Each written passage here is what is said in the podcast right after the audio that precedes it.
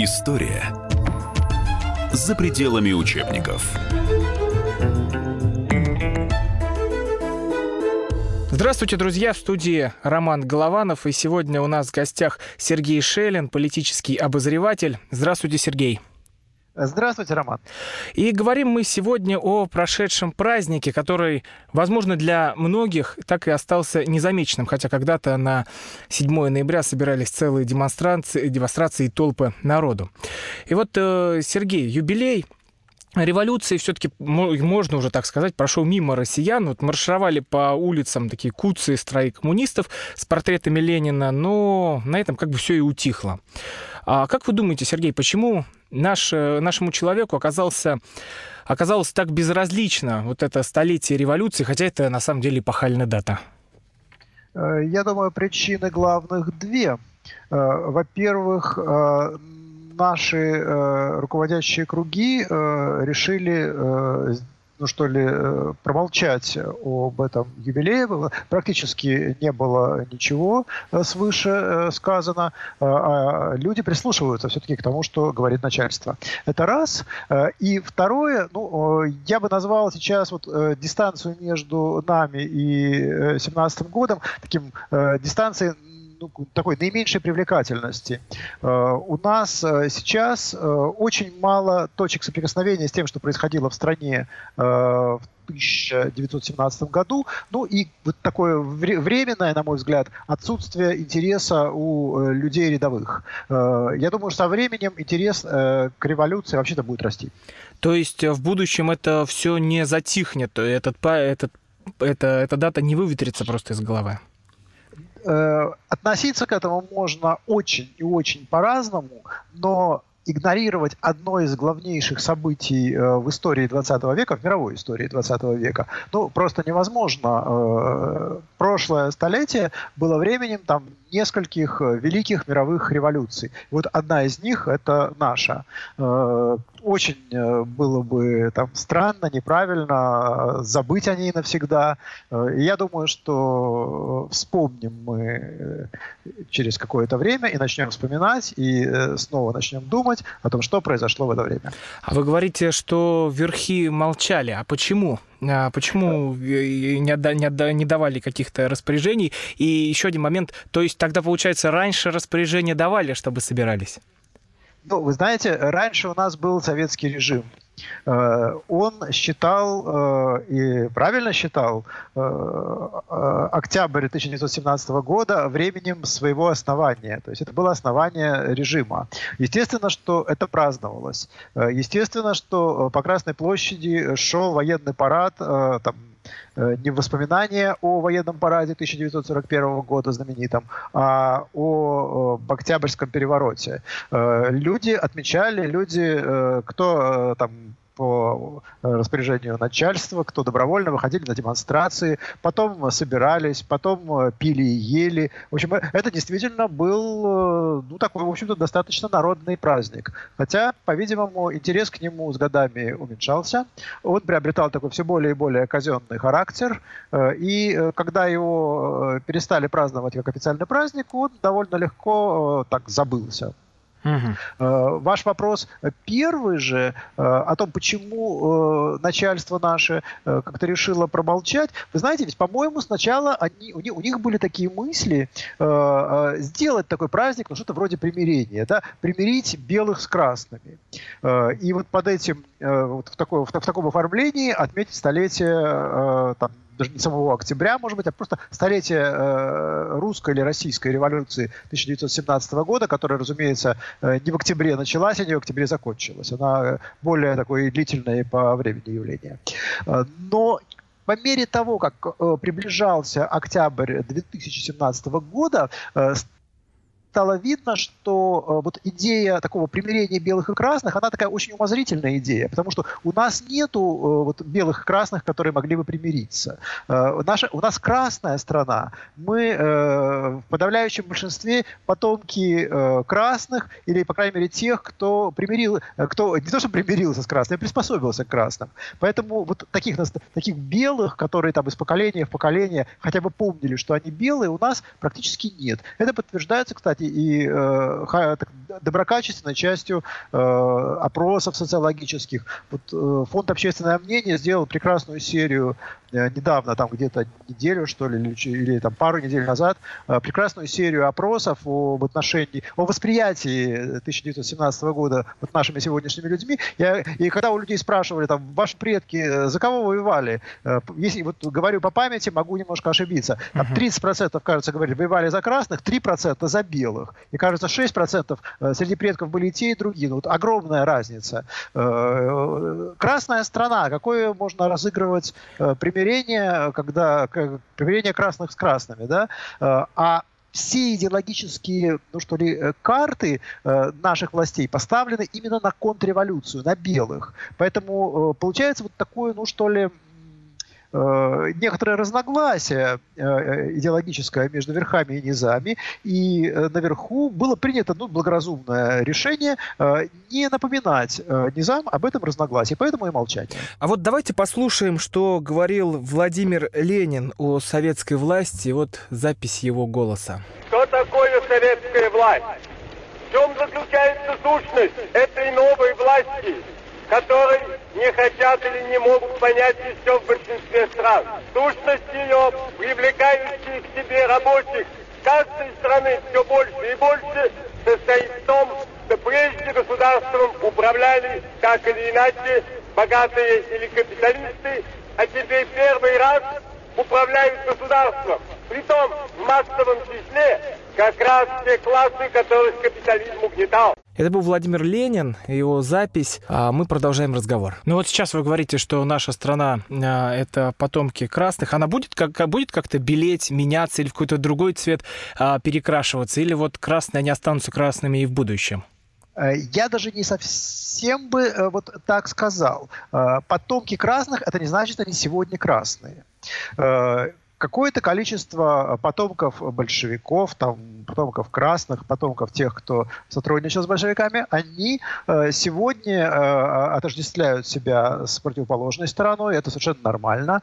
Э, они чувствуют себя белыми или там, не знаю, костюмируют себя как белые. Но э, поэтому э, то, что, то, что мы все, э, мы больше, не все, не все, конечно, мы в большинстве значит, э, ведем, свою, э, ведем свое происхождение от большевиков, это еще не значит, что мы сами большевики, согласитесь. Э, там, э, правнук э, там, большевика не обязан быть большевиком. Он свободный человек, выбирает свои, свои взгляды сам. Но я думаю, что и в дальнейшем людей, которые одобряют в целом революцию 17 года э, будет больше, чем тех, кто ее осуждает. Вот это мое предположение, потому что ну, революция все-таки была социальная, это было восстание бедных против богатых, э, со всеми его там, особенностями. Восстание бедных против богатых это только, только с далекого расстояния может э, выглядеть как чем-то симпатичным. На самом деле это, это, конечно, страшно с короткого расстояния смотреть. Но тем не менее, наша, в нашей стране э, социальные идеи э, были, есть, я думаю, будут всегда сильны, и поэтому определенное такое сочувствие вот, к тем, кто восстал, к низам, которые восстали против богатых, оно так или иначе будет сохраняться. Но почему же тогда вот нынешние красные не выславляют подвиг своих дедов? Или это именно из-за того, что они ассоциируют себя с теми большевиками? Э, я думаю, что тут несколько причин. Ведь э, было, ну, было несколько... Э, советский режим э, возник э, вот в семнадцатом году, ну, на самом деле там он начал возникать в семнадцатом году, а где-то там к началу 20-х годов он более или менее уже был консолидирован, он менялся. Вот. Но в 30-е годы произошло что-то вроде, так сказать, второй революции, там, если угодно, не знаю, там, осуществленной под руководством Сталина, и в большой степени она перечеркнула то, что произошло во время время первой революции 17 года. А я напоминаю, что в студии Роман Голованов и с нами на связи Сергей Шелин, политический обозреватель. Продолжим наш разговор в следующем блоке. Оставайтесь с нами.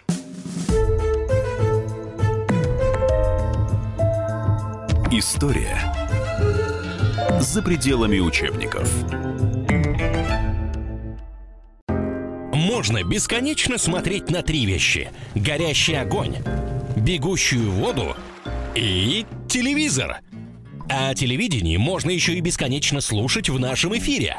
Потому что ведущие Егор Арефьев и Сергей Ефимов просто огонь. И никакой воды, только главное, что стоит посмотреть, а чего лучше никогда не видеть. Программу «Глядя в телевизор» слушайте по средам с 8 вечера по московскому времени. История за пределами учебников.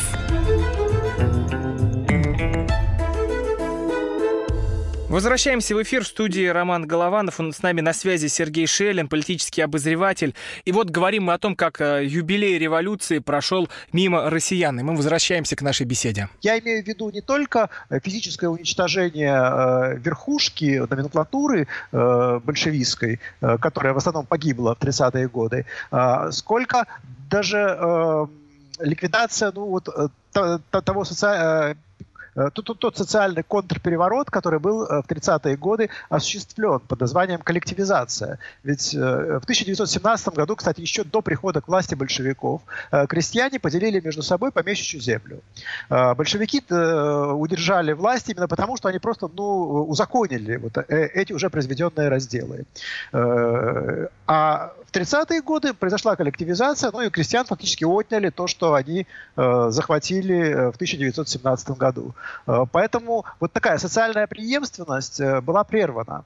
Э, и это одна из причин, почему вот забыта эта революция 17 года, потому что ее социальные результаты были перечеркнуты, ее политические результаты в значительной степени были перечеркнуты физическим уничтожением, так сказать, ее актива, и, и поэтому она превратилась в такое историческое воспоминание, а не в часть там, сегодняшней реальности.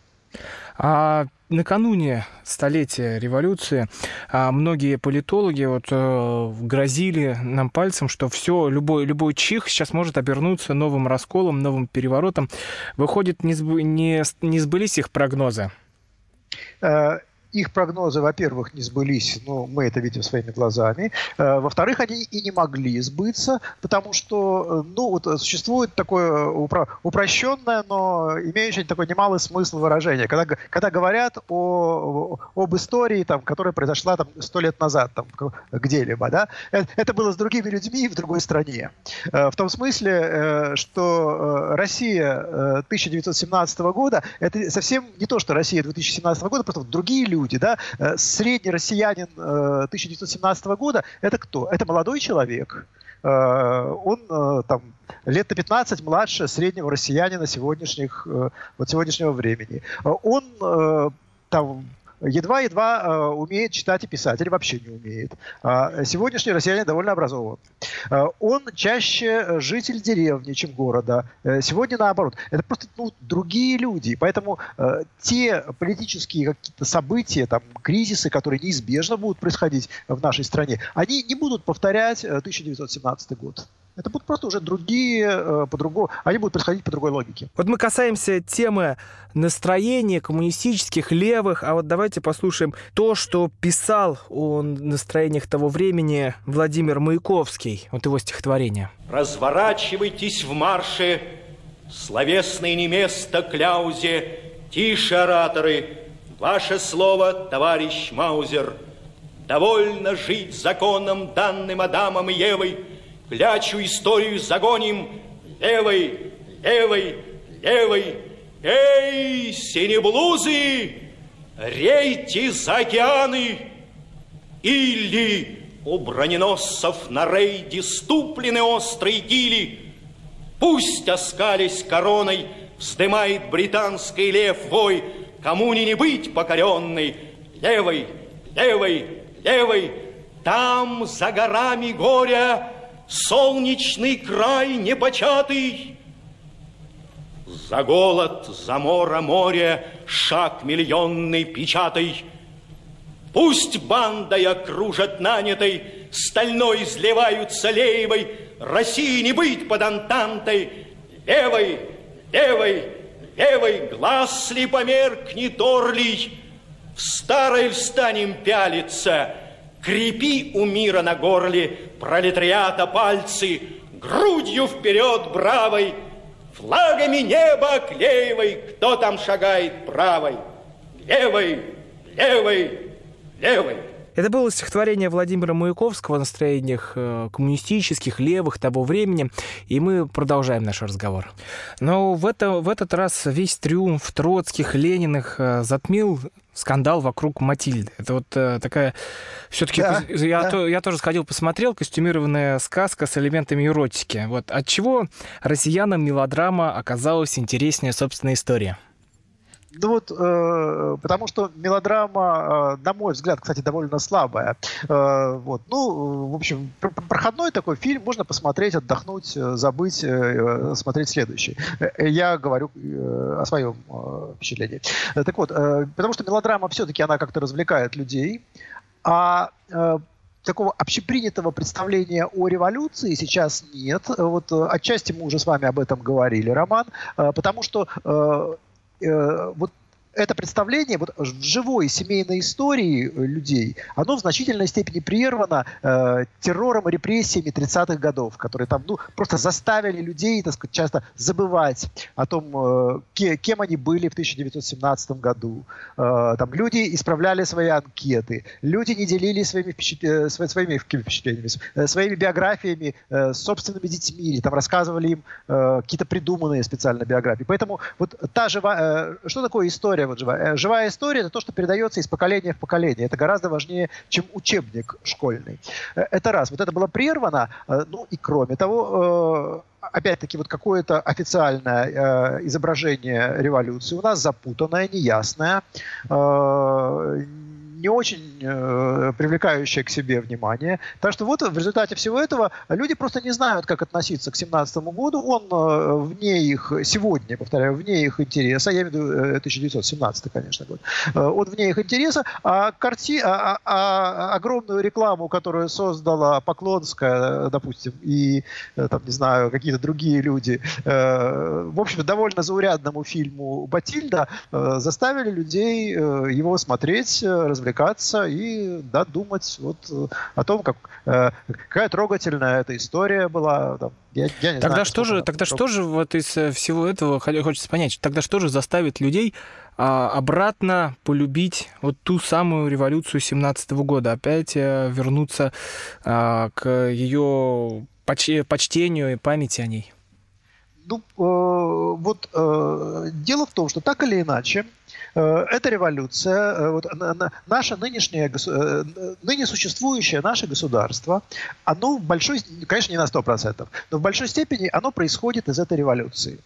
Вы можете посмотреть вот, от, от, от каких дат ведут э, свое происхождение там некоторые наши ведомства, начиная, например, от ФСБ. Вот зайдите на сайт ФСБ, э, кликните по, значит, э, по позиции «История» и увидите, что э, свою историю Федеральная служба безопасности ведет от 1917 года, когда была создана э, чрезвычайная комиссия по борьбе конtra революции и саботажем. Вот. Хотя, казалось бы, идеология ФСБ там совсем не революционная, там не, культиви- не культивируется ни ленинизм, ни троцкизм, ничего там. Но тем не менее, вот это ведомство, оно единственное, разумеется, наряду с другими, э, ведет свою историю от 1917 года. Э, Некоторые другие, например, э, там финансовые ведомства, они вспоминают э, министерства, которые возникли в 19 веке, когда они были, когда, например, Министерство финансов там и прочие были основаны. А вот многие другие продолжают вести свою историю от 1917 года, хотя, конечно же, разумеется, там они- э, сходные ведомства существовали и при царизме, там, и, и существовали веками. Э, Россия не столетней давности страна, а гораздо древнее. Э, Но вот тем не менее, э, в большой степени 1917 год породил э, такую, не знаю, политическую культуру, которая во многом сегодня сохраняется, даже политический язык, который сегодня сохраняется. Поэтому ну, просто вот вылезти, и, даже если хочешь, вот вылезти из 17 года довольно трудно. Но это все-таки больше традиция э, то есть вести от 17 года, или что это такое? Э, Вы знаете, ну вот э, не просто традиция, но, скажем, номин- такой номенклатурная техника управления, там, властная вертикаль в том виде, в котором она у нас сегодня существует, они в большой степени были построены большевиками в первые годы своей власти. Они там менялись, слабели или наоборот укреплялись, но вообще в большой, в большой степени это их изобретение. Это их изобретение. Э, и э, там, э, когда люди обращаются друг к другу товарищ в официальной обстановке, это тоже ведь каждый раз они на самом деле, не задумываясь, они вспоминают о 1917 году, напоминают друг другу. Просто, ну вот можно э, просто как бы не замечать э, вот это свое происхождение, а можно его в какой-то момент вдруг, как будто как и сидит, заметить. А ведь это происхождение из 17 года, оно уже из революции. Вот когда-нибудь это будет. Напоминаю, что с нами на связи Сергей Шелин, политический обозреватель. С вами Роман Голованов. Услышимся в следующем блоке.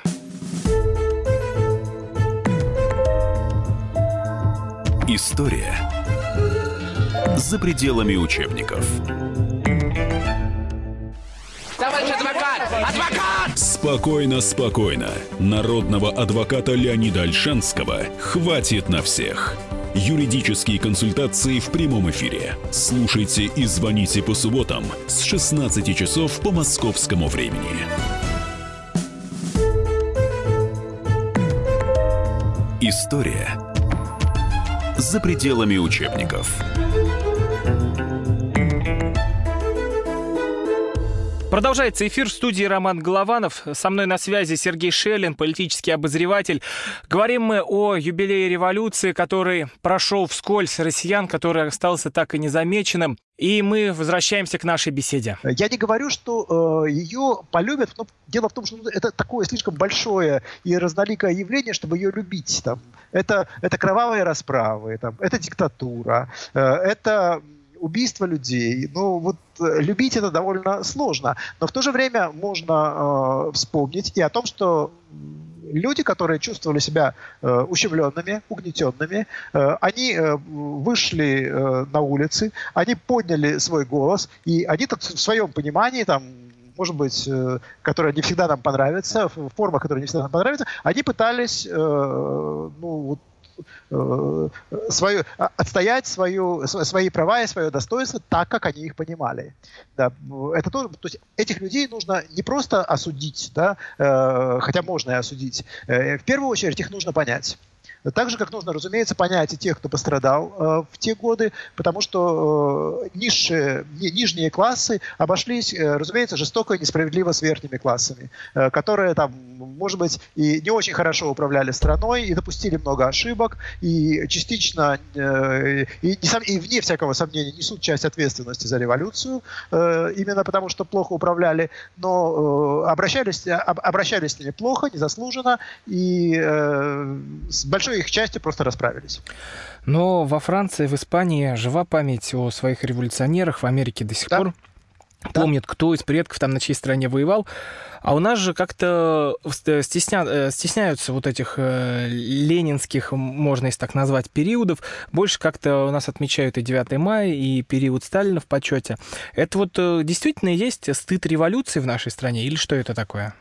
Ну вот э, представьте себе, э, почему 9 мая факти фактически, ну, неформально, но фактически э, празднуется не просто как День Победы, но и как День основания государства.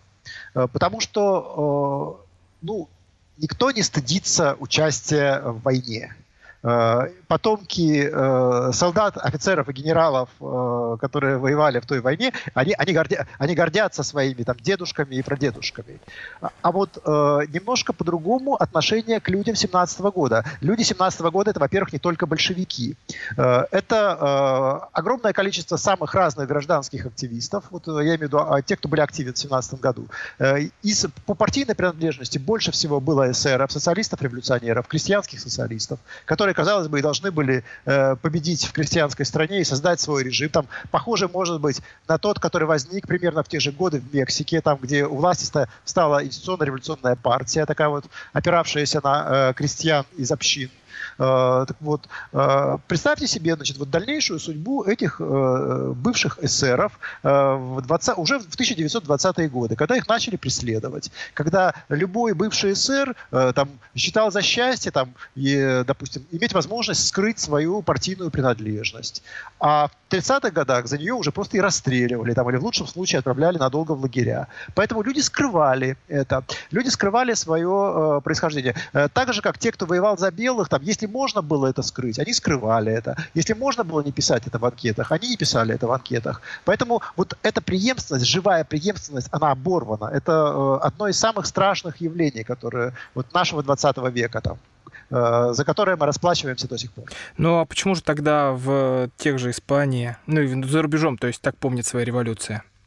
Ну вот, э, конечно, режим генерала Франка был очень жесткий режим и жестокий режим. Там он э, не, не щадил своих э, противников, и, ну и противники, конечно, не щадили, э, это понятно, но, короче говоря, победил, победил, победили националисты э, под руководством генерала Франка в испанской гражданской войне, э, но, тем не менее, э, они, видимо, ну, мы, мы просто смотрим по результату, они не до такой степени э, подавили э, своих э, противников, там, бывших э, побежденных республиканцев, чтобы вот те э, там, захотели просто забыть про прошлое. Э, в семьях помнили. Э, в семьях помнили, и поэтому, когда э, гайки начали отвинчиваться, то возродились э, прежние э, партии, возродилась э, Испанская социалистическая рабочая партия, которая была самой крупной партией э, в республиканском лагере, возродилась Испанская коммунистическая партия. Я, я рассказываю про то, что произошло в 70-е годы прошлого века, когда э, демонтировался франкизм. Вот. Э, и вот эта преемственность живая, она э, сохраняется до сих пор. Э, до сих пор, вот, с одной стороны, там в Испании существует Испанская народная партия, вот премьер-министр Испании к ней как раз принадлежит. Это, это на самом деле наследники э, националистов, франкистов ну, то есть mm-hmm. сами они, конечно, по возрасту уже давным-давно э, другие люди, но их там дедушки и, не знаю, и прадедушки, они вообще-то воевали за националистов. А у нас нет ни одной такой партии, как... А, и как а, у нас, а, а, а у нас, ну, я, вы, вы знаете, э, говорить о том, значит, о сегодняшних наших партиях, э, давайте, я, может быть, не буду много про них говорить, потому что их никто всерьез не принимает, но в 90-е годы у нас были партии, принимавшиеся всерьез, но ни одна из них не вела своего происхождения, обратите внимание, от э, партий э, российских, э, там, 17 -го года и пред 17 -го года, потому что российские партии возникли э, там, в 904-905 году, довольно больших количествах. Там, кто, кто, кто вел свое происхождение от Конституционно-демократической партии, например, там, крупнейшей леволиберальной партии э, царской России и э, и первого года революции. Э, кто э, вел или ведет свое политическое происхождение от э, социалистов-революционеров, эсеров? Да никто. Поэтому вот нету той преемственности, которую мы видим во многих других странах. Но у нас вот все-таки есть партия КПРФ, коммунисты, коммунисты России, но это уже такой, как я так понимаю, вы имеете в виду новодел. Ну, Формально это, это, конечно, не новодел, э, потому что часть э, номенклатуры КПСС, э, хотя и, не боль, хотя и вовсе не большая часть, какая-то часть номенклатуры КПСС, в нее, например, входил и Геннадий Андреевич Зюганов, по-прежнему возглавляющий КПРФ, он был, по-моему, секретарем ЦК КПСС в конце существования Советского Союза, если не ошибаюсь. Вот. Какая-то часть номенклатуры Коммунистической партии Советского Союза, она вошла в КПРФ, но это небольшая часть. КПРФ это лишь одна из наследниц э, КПСС. Э, и по своей идеологии это скорее такая э, право, скорее не левая, а скорее такая правоконсервативная, мелкобуржуазная партия такая, да. Э, они не коммунисты по взглядам, там, им не близки большевики. Не думаю, что они там действительно вдохновляются там образами э, каких-то других большевиков, ну, кроме вот, такого условного Владимира Ильича Ленина, который, ну, просто символ партии, хотя я не думаю, что на самом деле э, реальная политика Ленина им так уж нравится. А, а что будет в итоге с коммунистами? Вот будет идти время, они уйдут, то есть уйдет поколение, и они уйдут вместе с, с ним? Э, давайте отделим КПРФ от левых. Э, существует левая молодежь. Э, количество которой у нас растет. Э, называет она себя по-разному. Э, вдохновляется она там, сегодняшними левыми, левыми и сегодняшнего мира. Это они, конечно, не совсем похожи на левых столетней давности. Лимоновы, числе... Удальцовы, вот те как раз те, кто и подавали руку 7 ноября, 7 ноября празднику. Ну, в, то, в том числе и они, но мне кажется, что уже и Удальцов староват. Там есть еще более молодые ребята, вот, которых там можно, можно увидеть на улицах иногда. Совсем, совсем молодые, которые там э, просто вот э, от, как и положено молодежи, совершенно нормально, что молодежь против системы, молодежь критикует режим. Так и должно быть. Так происходит в большинстве западных там, и незападных тоже даже стран. И вот что, что у нас было интересно? Когда у нас началась сначала перестройка, там, а потом 90-е годы, молодежь просто кокетничала своим аполитизмом. Вот политизированы были там люди средних лет или пожилые, там даже пенсионеры. Вот они вот, там выход, выход, выходишь там на, на, на какой-нибудь митинг, смотришь там пенсионеры, э, вот, особенно когда, когда митинг левый. И вот сейчас э, происходит, э, ну, я бы сказал, своего рода нормализация. Да? Молодежь становится достаточно политизированной. Это нормально. Э, То есть Разумеется, на митингах левых много молодых людей? Ну, конечно, а разве нет? Да, это правда я, я, я имею в виду, что вот, э, левых, настоящих левых, я не считаю КПРФ левыми, да, то, вот, э, КПРФ это уходящая сила. А на ее месте возникают там, я не знаю, насколько там они, можно, можно назвать их там организованными группами, э, это скорее пока что такое э, интеллектуальное, такое духовное течение, да, вот повед, ветер дует в эту сторону. Э, количество вот таких левых будет возрастать, настоящих левых, а по мере того, как оно будет возрастать, по-видимому, часть из них будет какой-то интерес там, к их дальним предшественникам начала прошлого века. Это совершенно естественно. А... Кому-то будет нравиться, там, я не знаю, может быть, Лев Давидович Троцкий, там, а кому-то, э, не знаю, допустим, Мария Спиридонова, такая э, руководительница левых эсеров. Ну, не знаю, посмотрим.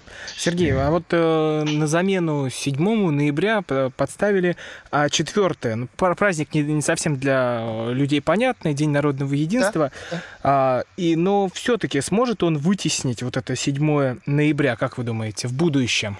Уверен, что нет. Да. Если бы он мог, уже довольно давно же этот праздник возник, его специально ввели для того, чтобы, ну, как, ну, чтобы дать какую-то компенсацию людям за отмененное 7 ноября. Просто вот даже буквально дать выходное взамен отмененного выходного. Вот поскольку этот праздник не стал э, 4 ноября, поскольку этот праздник не стал э, настоящим всенародным праздником, по-прежнему половина людей э, считает его просто э, еще одним выходным днем, а другая половина не очень понимает, что она отмечает. Э, я думаю, что этот праздник уже не состоялся. Вспомним, как, как как праздновалось 7 ноября, а, когда вот этот праздник возник. Уже в 1918 году э, это был грандиозный праздник на той территории, разумеется, которую контролировали большевики.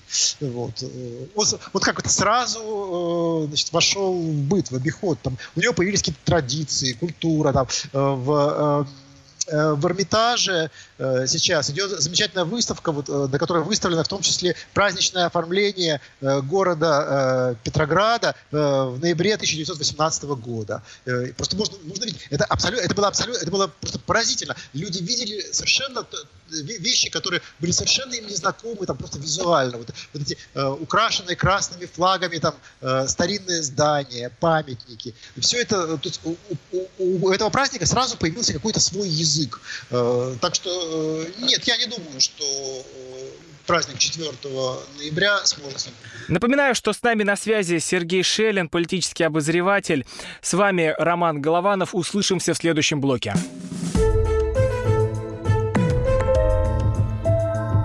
История за пределами учебников. Каждый вторник с 10 утра по московскому времени в программе «Главное вовремя» садово-огородные советы в прямом эфире. Про все, что э, зеленое, скажем так, хочу, чтобы радиослушатели задавали свои вопросы. Большой эксперт. Самая удачная находка для всех работников мотыги и лопаты. Тетя Таня Кудряшова. И дети меня зовут мать всего зеленого. Вот такая петрушка на радио «Комсомольская правда». Слушайте и звоните по вторникам с 10 утра по московскому времени.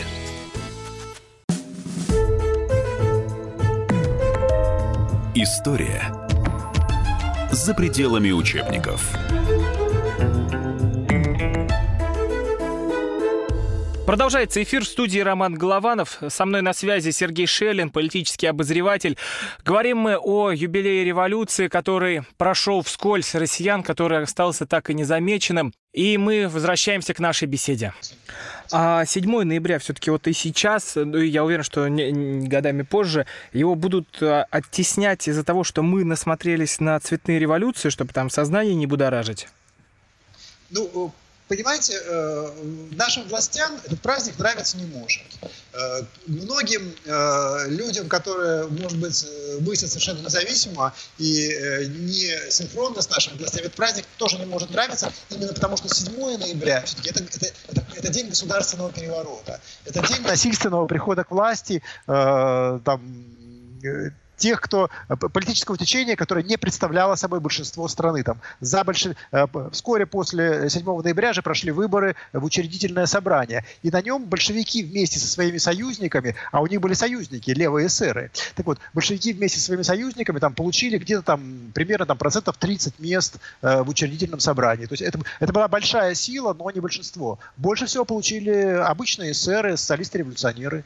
Э, так что, э, может быть, э, как-то будет будет э, более такое широкое отношение к 1917 году. Будут вспоминать какие-то другие его даты. Будут вспоминать другие, другие силы, не только большевистские, которые в нем участвовали. Может быть так.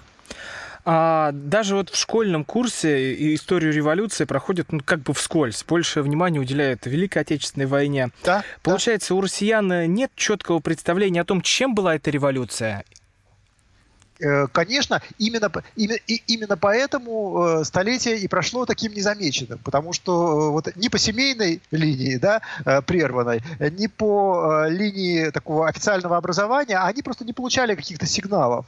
Но никогда вот э, с помощью там э, школьных учебников э, не, не удается что-то за, замолчать, что-то по-настоящему важное. Ну, значит, э, эти учебники будут заменены такими, в которых об этом будет рассказано более подробно, объективно и интересно. А как скоро заменят их? Ну, это я, это я сказать не знаю, не, не могу, не знаю, но думаю, что это время придет, э, потому что, вот еще раз, э, что стоит помнить? Само событие, я договорю, вот не то не просто 7 ноября, а сама революция 17 года. Вот вся эта гигантская революция. Э, гигантская революция в гигантской стране, которая произвела огромное впечатление на мир и э, возымела огромные последствия во всем мире. Так вот, э, замять как-то, вот, э, не знаю, забыть такое грандиозное событие надолго невозможно. Я в этом уверен. Но вот э, сейчас мы с вами говорим как раз э, в, в те дни, сто лет назад, проходили выборы в учредительное собрание. И на них, как вы уже говорили, э, большинство голосов э, взяли эсеры. Да. Но, но потом уже как-то большевики все, все, всех разогнали.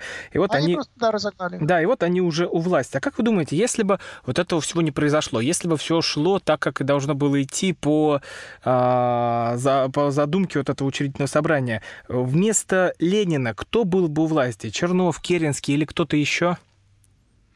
Ну, э, Керенский, э, э, Керенский очень вряд ли. Он был к тому времени уже сильно непопулярной фигурой. Я думаю, что его политический, что ли, ресурс к этому времени уже был бы исчерпан, даже если бы не пришлось бежать после большевистского переворота.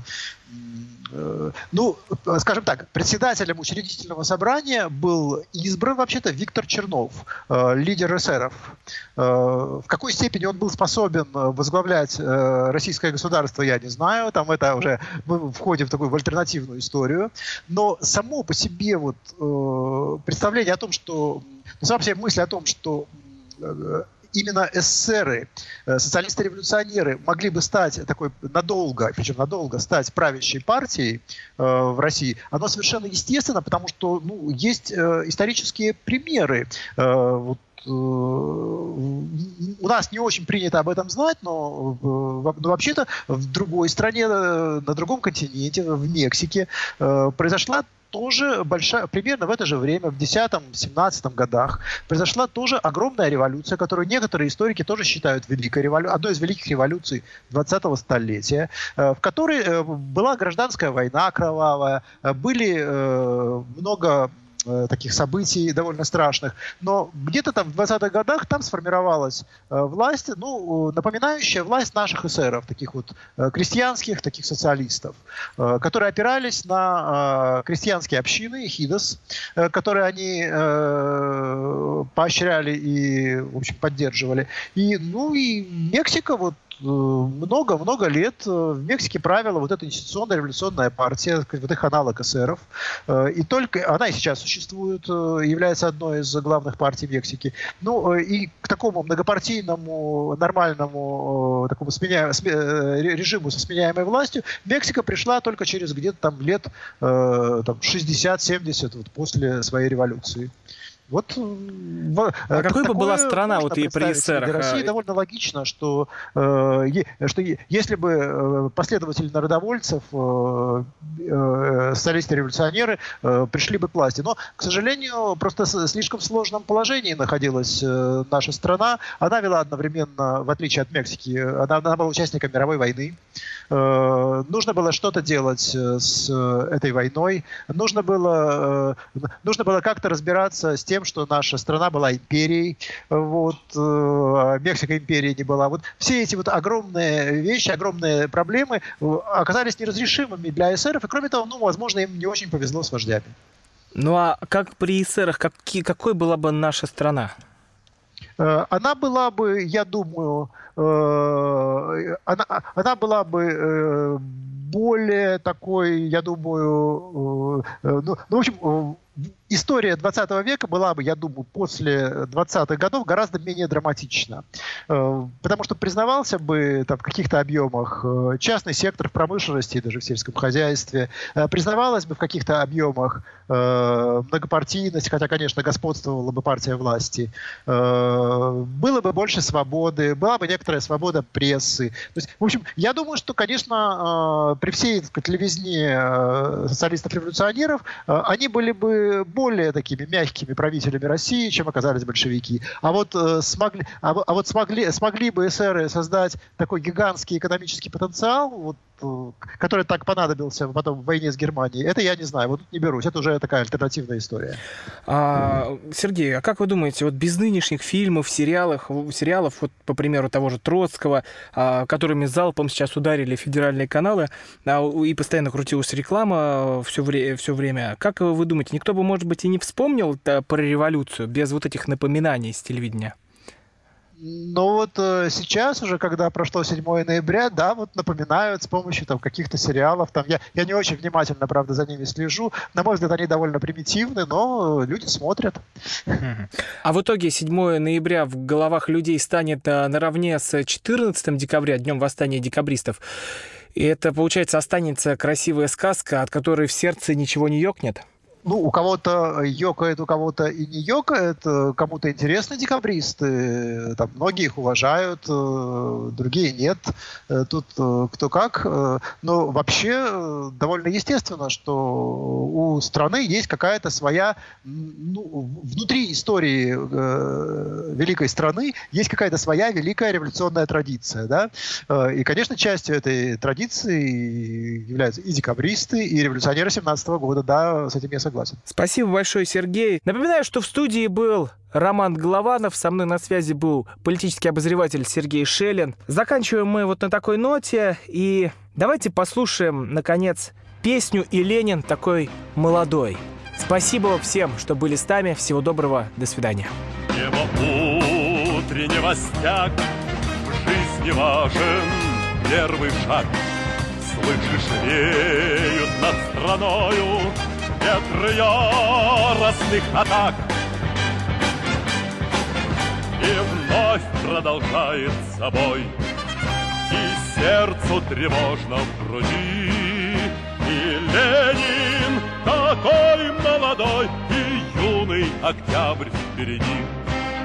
И Ленин такой молодой, И юный октябрь впереди. Летит во все концы. Вы поверьте нам, отцы, будут новые победы, станут новые бойцы.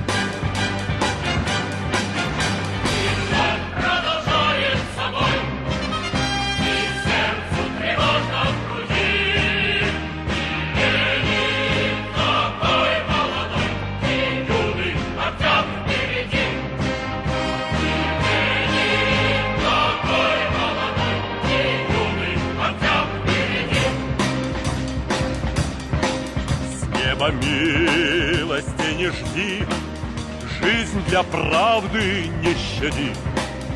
Нам, ребята, в этой жизни Только с правдой по пути.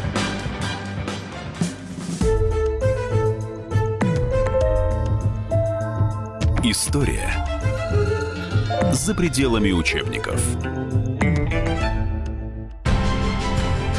Будьте всегда в курсе событий. Установите на свой смартфон приложение «Радио Комсомольская правда». Слушайте в любой точке мира. Актуальные новости, эксклюзивные интервью, профессиональные комментарии. Доступны версии для iOS и Android. Радио «Комсомольская правда». В вашем мобильном.